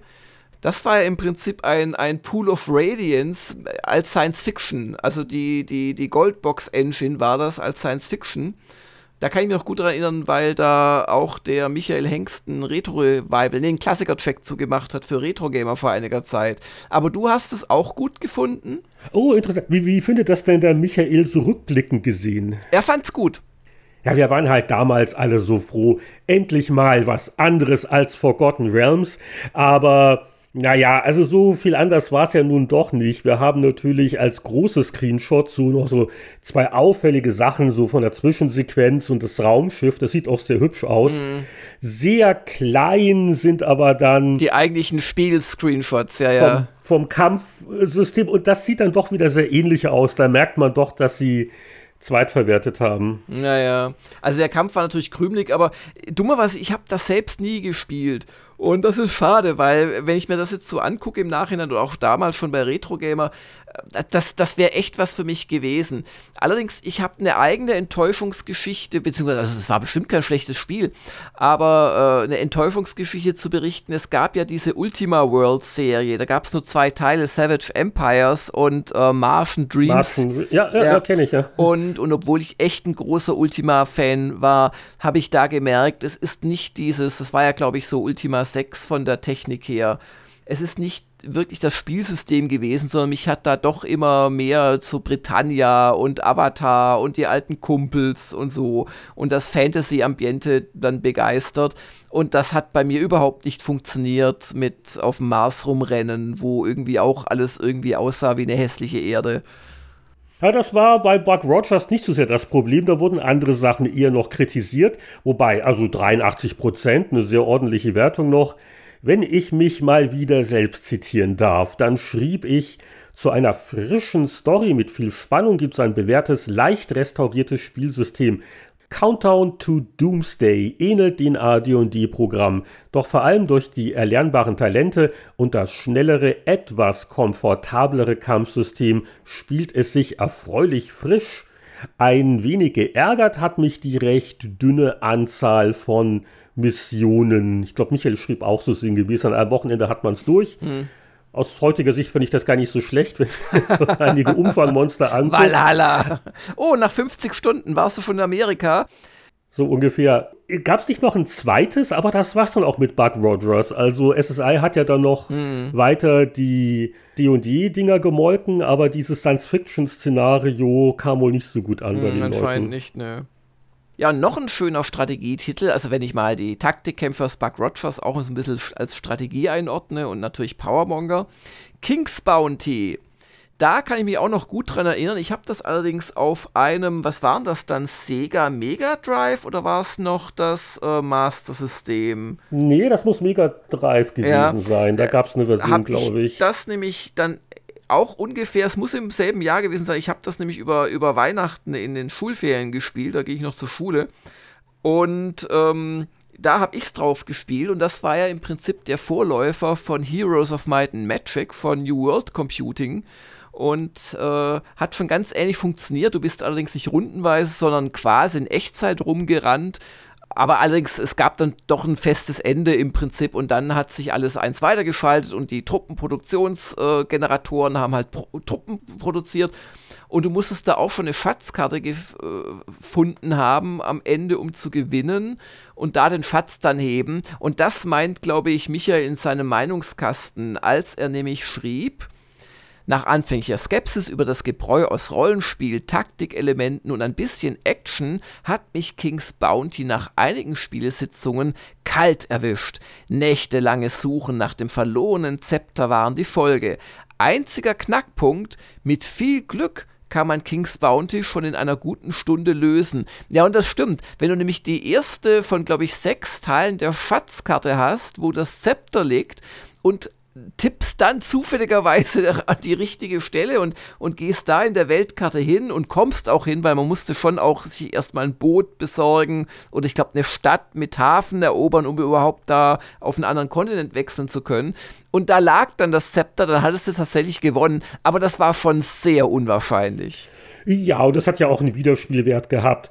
Und äh, wir haben ja auch vor nicht allzu langer Zeit ja auch mal eine Episode gemacht gehabt zur Heroes of Might and Magic, ne? Das gehört ja alles zusammen. Ja, ja. Und, äh, nee, war ein schönes Spiel und ich muss sagen, die 72 fast ein bisschen unterbewertet aus meiner aus meiner nachträglichen Sicht. Ja, ich, ich glaube, damals gab es dann eher so ein bisschen einen Malus für dieses, oh, das kann man ja schnell durchspielen. Ich glaube, da haben wir so diesen Wiederspielwert noch nicht so richtig zu schätzen gewusst. Ja. Naja. Aber zu schätzen wussten wir auf jeden Fall natürlich Wing Commander. Mein Gott, 30 Jahre ist es her. Seit äh, gefühlt nicht viel weniger Jahren arbeitet Roberts an Star Citizen. Dazu heute aber keine weiteren Witze. Ja, äh, vor 30 Jahren erschien Wing Commander und ist äh, so eins von den Spielen, die deswegen auch so wichtig sind, weil sie sicher auch geholfen haben, die Hardware Prioritäten zu ändern. Also ich glaube, viele Spieler haben dann bei Wing Commander angefangen, doch den PC sehr ernst zu nehmen. Mhm. Ich glaube, bei dir war es eher Ultima 7, aber es war halt so diese Zeit, wo da hast du völlig recht, Heinrich. Also ich habe für Ultima 7 dann meinen ersten richtigen PC gekauft, vorher nur in der Schule am Computer gespielt. Aber auch ich hatte halt schon mitkriegen müssen, dass gerade die Origin-Spiele einfach nichts mehr für einen Amiga waren, obwohl es ja teilweise noch Amiga-Umsetzungen gab, also gerade von Wing Commander 1. Ähm, ja, und Wing Commander 1 und 2 waren ja noch quasi pixelbasierte und was man auch nicht vergessen darf, ist, dass es Wing Commander wirklich außerordentlich gut geschafft hat. Äh, also es ist mit eins der ersten cineastisch inszenierten äh, Spiele gewesen, weil du eben so Sachen hattest, sieht man hier auch in Screenshots im Artikel, wie das ein, ein gestorbener Kamerad, oder das machst in der Regel, glaube ich, du selbst, noch ein Begräbnis bekommen hat, weil es diese Mini-Animationen gab, wie dann die Leute zu ihren Raumschiffen rannten und so, weil es diese Szenen auf der Tiger Claw, hieße, glaube ich, gab. Und ähm, oder Tiger Claw war, glaube ich, wie ein Commander 3. Wie, wie hieß hier das Schiff? Nee, das war schon die Tiger war, war Claw. Schon die Tiger das, das vergesse ich doch nicht. Ja, Einige, ich weiß auch genau diese, diese, heute natürlich lachhaft, aber diese Animation, wenn der Einsatz losging und dann die Musik dazu, das hat sich bei mir erstaunlich eingebrannt. Das war ganz großartig. Und, und, und man darf nicht vergessen, also was bei mir gezündet hat bei Wing Commander, war, obwohl ich selbst erst äh, später spielen konnte, weil ich hatte einfach keinen PC zu dem Zeitraum, den habe ich mir erst äh, puh, ein oder zwei Jahre später gekauft. Aber ähm, für mich war neben und noch vor äh, äh Star Wars, einfach weil ich es, glaube ich, vorher gesehen hatte, Kampfstern Galactica ein ganz großes Thema. Das hat wirklich meine jugendlichen Knabenfantasien beflügelt, obwohl ich ja später dann wusste, ach, diese drei Kinofilme, wobei ich schon damals den dritten scheiße fand, Entschuldigung, aber ähm, die Kinofilme waren nichts anderes als Zusammenschnitte der, der Serie, die es in den USA gegeben hatte. Ach, das kam in Deutschland erst ins Kino. Ja, ja, ja, ja, das kam erst ins Kino. Oder, oder zumindest, ich habe es nie als Serie kennengelernt. Ich habe es nur als Kinofilm und dann als äh, äh, VHS-Kassette im Prinzip fürs Heimkino äh, kennengelernt. Und das war bei mir so richtig drin, diese Idee, da mit einem Kampfflugzeugträger äh, durchs Weltall zu fliegen. Also das, das, hat mich irgendwie total fasziniert. Und Wing Commander war ja genau das. Und äh, das, das, also von, von daher, das, das wäre mein Spiel gewesen. Leider konnte ich es damals noch nicht spielen. Ja, ich glaube, auch zu Wing Commander hatten wir mal eine eigene Folge gemacht. Äh, zu Wing Commander 3 aber ja, äh, wirklich ganz putzig, das erste Spiel der Serie. Ich finde die Grafik ja heute wirklich charmant, wo das noch alles handgezeichnet war. Und es hat einfach unglaublich Spaß gemacht. Und dann mit dem Nachbrenner noch und äh, die Raumschlachten war so genau schön in diesem Action-Simulationsmittelbereich und richtig, wir hatten ja neulich eine Episode zu TIE Fighter, da hatte ich ja, glaube ich, schon bekannt, dass äh, mir also das etwas schlichtere Wing Commander einfach mehr lag. Ja. Ja, und Michael Hengst lobt hier auch, was an Grafik und Musik abgespult wird, ist mehr als ein Spiel. Das ist reinstes Kino. Mit dem gewaltigen Unterschied, dass nicht irgendein Schauspieler mit fauchenden Lasern durchs All rauscht, sondern man selbst. Also da sieht man richtig, wo auch die Begeisterung herkam. Was man auch gerne vergisst, du hast es gerade erwähnt, also Wing Commander 1 und 2 und 3 und 4, das waren jetzt auch keine primitiven Schießbuden. Die hatten schon äh, Missionen mit, mit verschiedenen Bestandteilen, aber es kam halt überhaupt nicht an diese, an diese Komplexität von den Holland äh, äh, TIE Fighter und so weiter Spielen ran. Also überhaupt gar nicht.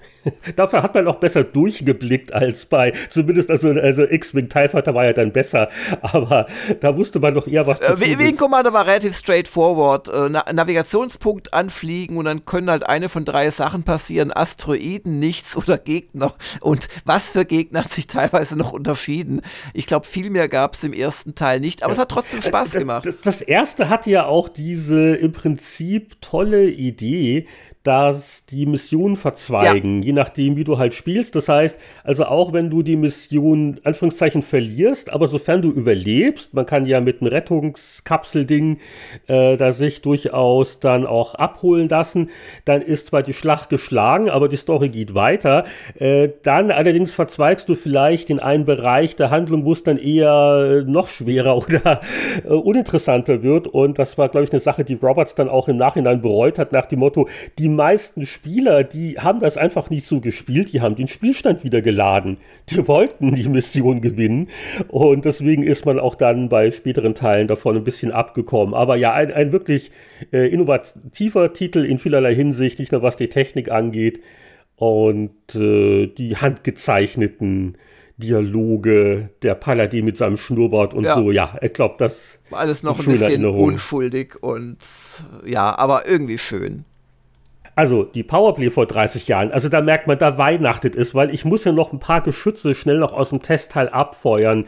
Das Thema Remake und Remaster, das beschäftigt uns ja aktuell immer wieder. Aber das hat man auch schon vor 30 Jahren. Es gab nämlich quasi eine Remaster-Version eines der wirklich besten C64-Action-Spiele. Und es erschien nämlich Paradruid 90. Das haben wir mit 84 Prozent noch relativ gönnerhaft für den Amiga bewertet, aber es war nicht so gut wie das C64-Spiel. Und das war eine Riesenenttäuschung, weil man, man denkt ja eigentlich, okay, wenn das Spiel X gut auf dem C64 ist und derselbe Programmierer, ja, der ja. Braybook, macht das für den Amiga, diese tolle, wahnsinnig überlegene Maschine, dann kann das ja nur X mal X gut sein. Aber es war wirklich ein Rückschritt und äh, ich habe es auch im Meinungskasten geschrieben, obwohl ich mir den Spielablauf ein bisschen schneller wünschen würde, hat das nichts von seinem Reiz verloren. Also das Problem war, es war einfach träger von der Steuerung her, weil keine Ahnung, wie viel Herz da oder was da abgefragt worden ist. Und äh, Paratoid 90 war da schon, uff, und auch so andere Geschichten auf dem C64 hatte jeder Druide hatte eine Nummer das war so aus der Not geboren, um da auf Speicherplatz zu sparen und einfach weil die Grafik, aber es war sehr eindeutig. Ja, ja, weil ja die Nummer dir gesagt hat, äh, also wie, wie gut ist der und äh, wie, wie wertvoll ist es auch, ihn zu übernehmen, ja wie, wie stark ist der? Die hatten ja auch dann noch andere Waffen. Also das hat ja unglaublich viel Taktik reingebracht.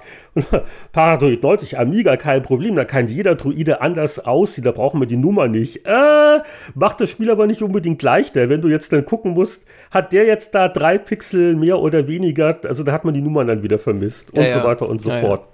Also verschlimmbessert kann man sagen. Und dann muss ich auch noch kurz erwähnen, weil das so, so lustig ist. Äh, wir hatten ja äh, neulich schon mit Winnie Forster die Ausgabe gewürdigt in der er zum Team gestoßen ist. Und die haben ja so ein Spiel, wo man merkt, da ist Winnie in der Wertungskonferenz ein bisschen wahrscheinlich runtergehandelt worden. Eingenordet worden. äh, Killing Game Show von Psychnosis für den Amiga 73% aber dazu ein super Gesicht von Winnie. Ja, und auch ein begeisterter Meinungskasten. Ja, ja, ja, tu noch mal kurz zitieren. Endlich hat sich das Wühlen in Vorspännen, Spitzengrafik und Edelsound gelohnt. Ein spannendes und faires Psychnosis-Spiel kam dabei zum Vorschein. Durch den Replay-Modus beobachtet man, lernt Routinen und Fehler kennen und kann, hat man sich von Schocks und Frusterlebnissen erholt, direkt vor der kritischen Stelle wieder einsteigen. Ja, ich glaube, das war so eine Rückspulfunktion. So, so, so eine Art Plattform-Action-Ding. Also Winnie hat das damals sehr gern gespielt. Keine Ahnung. Aber wie muss ich mir das denn vorstellen? Winnie kommt rein in die Währungskonferenz. 100! Und dann sagst du, ja. das ist nun erstmal deine Meinung, aber ich sage raus! Oder wie hat man sich das vorzustellen? Naja gut, wir, wir haben ja letzte Woche mit Assassin's Creed Valhalla das ja fast ein bisschen simuliert, so ähnlich ging das schon. Und äh, da hat sich dann vielleicht auch der, der junge Redakteur dann zu sehr vielleicht einschüchtern lassen von den Kollegen. Äh, es gab vielleicht auch ein bisschen Psychnosis-Vorurteile, Shadow of the Beast 2 und also es, es war so äh, deswegen, was er Willi geschrieben hat, so die Verwundung Bewunderung, dass hinter all dem Blendwerk ein ordentliches Spiel steckt. Hm. Ich glaube, wir haben zu der Zeit vielleicht ein bisschen überbewertet, so ähm, Anführungszeichen komplexe Spiele. Strategie, Simulation, Anspruch, Langzeitmotivation und sowas war vielleicht ein bisschen weniger ambitioniert, das aber einfach Spaß macht, wurde da vielleicht eher noch ein bisschen gebremst, weil da spielt man ja nicht so lange dran. Ich glaube, das war so ein bisschen eine, eine Denkweise, die vielleicht nicht ganz immer 100% geholfen hat, aber äh, das Supergesicht, das sagt ja alles. Wen interessiert denn die Zahl, wenn Willi einen so anlächelt? Ja, ansonsten habt ihr passend zur Jahreszeit noch ein bisschen Weihnachtsspieleberatung gemacht. Übrigens, äh, Heinrich, wenn du nach einem Weihnachtsgeschenk für mich suchst, also so eine so ein Komplett-PC mit Radeon RTX 3090, also wenn dir die Portokosten nicht zu hoch sind von Kanada hierher, würde ich mich schon drüber freuen. Also. Moment, Moment. Wir, wir sind jetzt hier vor 30 Jahren. Und vor 30 Jahren bedeutet, du kriegst vielleicht, oh, das könnte ja fast teurer sein. Ich wollte gerade sagen, da kriegst du was geschenkt, über was damals die Powerplay berichtet hat. Das sind hier vielleicht jetzt hier so Ebay-Liebhaberpreise, die da. Nee, eher nicht. Also, NES, NES und Mega Drive, die gibt es einfach in so großen Stückzahlen noch. Die kriegt man relativ günstig auf Ebay. Aber was hat, weil wir hatten damals, aber ja, klar, äh, Weihnachten, wir hatten zum einen die Computer, äh, wobei auch da C64 ne, wurde noch so als letztes Achtbild-Schlachtross überhaupt gewürdigt. Ansonsten ST Amiga PC. Und bei den Konsolen, ähm, ja, ich gucke so gerade auf das Bild. Ach, da gab es so einiges hier schon. Die äh, Turbo Graphics und natürlich auch ein Lynx. Ja, ganz hübsch. Da kannst du eins aussuchen. Aber ich glaube nicht, dass das Lynx etwa die Grafikleistung bietet, die dir gerade vorschwebt, ja, mit deinen kühnen Fantasien. naja, wenn man lange genug draufschaut und dicht genug an das Display rangeht. Oh, hier, hier, guck mal, das Atari VCS 7800 wurde noch erwähnt. Wow. Das kam ja dann doch noch raus, Echt? so im Nachhinein gesehen. Hm. Einen haben wir vielleicht noch, äh, wir haben natürlich noch gar nicht den Konsolentestteil richtig gewürdigt. Strider Mega Drive, relativ streng bewertet mit 68 da Prozent. muss ich mal drauf ansprechen, den Winnie, weil das hat er erst, ich, ich, durch, durch Retro-Gamer bin ich halt immer wieder mit den Sachen konfrontiert. Das hat er erst vor ein paar Ausgaben ziemlich gelobt, das Strider. Ja, ja, ja, aber das macht Sinn, weil wenn du dir die beiden Meinungskästen anguckst, dann ist also auch klar, dass auch da Winnie böse unterdrückt worden ist. äh, der andere Tester, das war der Martin Gatsch, der ist also im Test sehr also da macht auch Winnie das freundlichere Gesicht gut, also kein super. Aber also, also wenn man sich das so durchliest, ist klar, Martin ist da weniger begeistert und, und Winnie schreibt eigentlich schon vor 30 Jahren nette Dinge drüber. Nicht das spielbarste, dafür grafisch das bisher ungewöhnlichste Modul fürs Mega Drive Riesensprites und viele ungewöhnliche Situationen. Aber ja, es war äh, Gedränge, die großen Sprites, Hektik, keine Ahnung. Also ich hab's jetzt auch auf dem Mega Drive Mini nur bis zum ersten Boss gespielt. Mhm. Aber 68 Prozent war ich jetzt auch überrascht. Das, ist schon das wenig, ja. Erinnerung. Ja. Ja, aber besser wegkam auf dem Nintendo Entertainment System, auch Famicom genannt, Probotector. Und wenn man sich das anguckt und sagt sich, hm, sieht ja aus wie Contra mit Robotern, dann ist das gar nicht mal so falsch. ja, endlich konnten wir offiziell die deutsche Version quasi testen, denn aus Sorge um den Jugendschutz hat äh, Konami da die, wie heißen sie im Original, Biff and Lance, diese Rambo-Derivate durch Roboter ersetzt und äh, was man nicht alles gemacht hat. Äh, und Damals kamen ja oft die Sachen erstaunlich spät erst nach Deutschland, wenn sie überhaupt rauskamen. Und äh, wir hatten, glaube ich, ja fast, fast zwei Jahre vorher schon über die NES-Version Contra berichtet gehabt. Und äh, das war ja also fast dann schon angestaubt. 1990 äh, das Probotector, aber für 84% hat es immer noch gereicht und selbst der strenge Martin Gack schließt sich zu positiven Sätzen hinreißen. Die Grafik ist Schmuck, die Musik packend und an Abwechslung herrscht nun wirklich kein Mangel. Die Spielbarkeit wurde darüber nicht vergessen. Ist man zu Beginn noch von der Sprite-Flut geschockt, klärt sich der Blick beim dritten oder vierten Anlauf. Als Krönung hat Konami den tollen Zwei-Spieler-Modus spendiert. Ein Prachtmodul für schussfreudige Nintendo-Fans. Und da sind meine Erinnerungen frisch und knackig. Also ich weiß nicht nur, dass mir das auch damals viel Spaß gemacht hat. Das hatte ich auch privat gerne gespielt.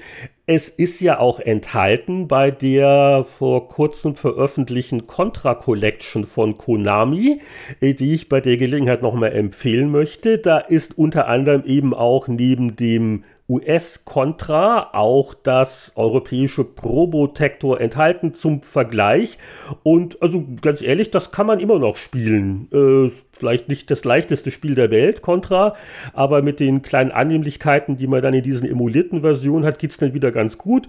Äh, das hat äh, wirklich äh, Klassiker-Status zurecht erlangt und da waren die 84% absolut in Ordnung und vor allen Dingen auch hat der äh, Martin gewürdigt. Also mit dem Koop-Modus, das war auch nicht so selbstverständlich damals. Ja.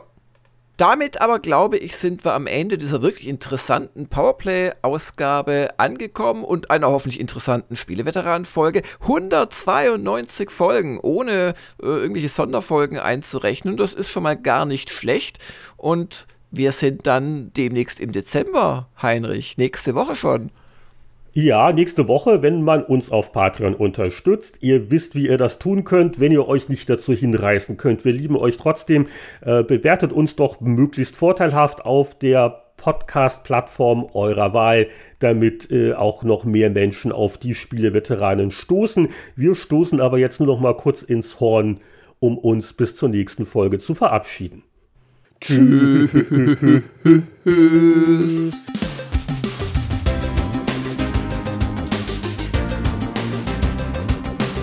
Willkommen zurück in der Gegenwart, auch wenn die nicht immer ganz lustig ist, aber die Zeitschriften Zeitreise ist vorbei, damit auch der 192. Spieleveteranen-Podcast.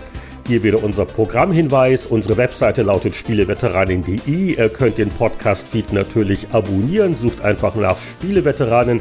Und wer uns unterstützen und Zusatzepisoden hören möchte, der schaue vorbei auf patreon.com slash Spieleveteranen. Hier wieder der Gruß an die Helden der Unterstützung, unsere Mäzenhörer. Und das sind Tobias Navarra, Markus Werner, Christian Kohlheim, Champa, Marc-Alexander Grundke, Lüder Görtmüller, Mario Stritzelberger, Pascal Turin, Gronk, Alexander Schulz, Peter Verdi, Heinrich von Wallnau und Whitebad. Bis zum nächsten Mal alles Gute, bleibt brav, verspielt und gesund. Wir hören uns wieder beim Spieleveteranen Podcast.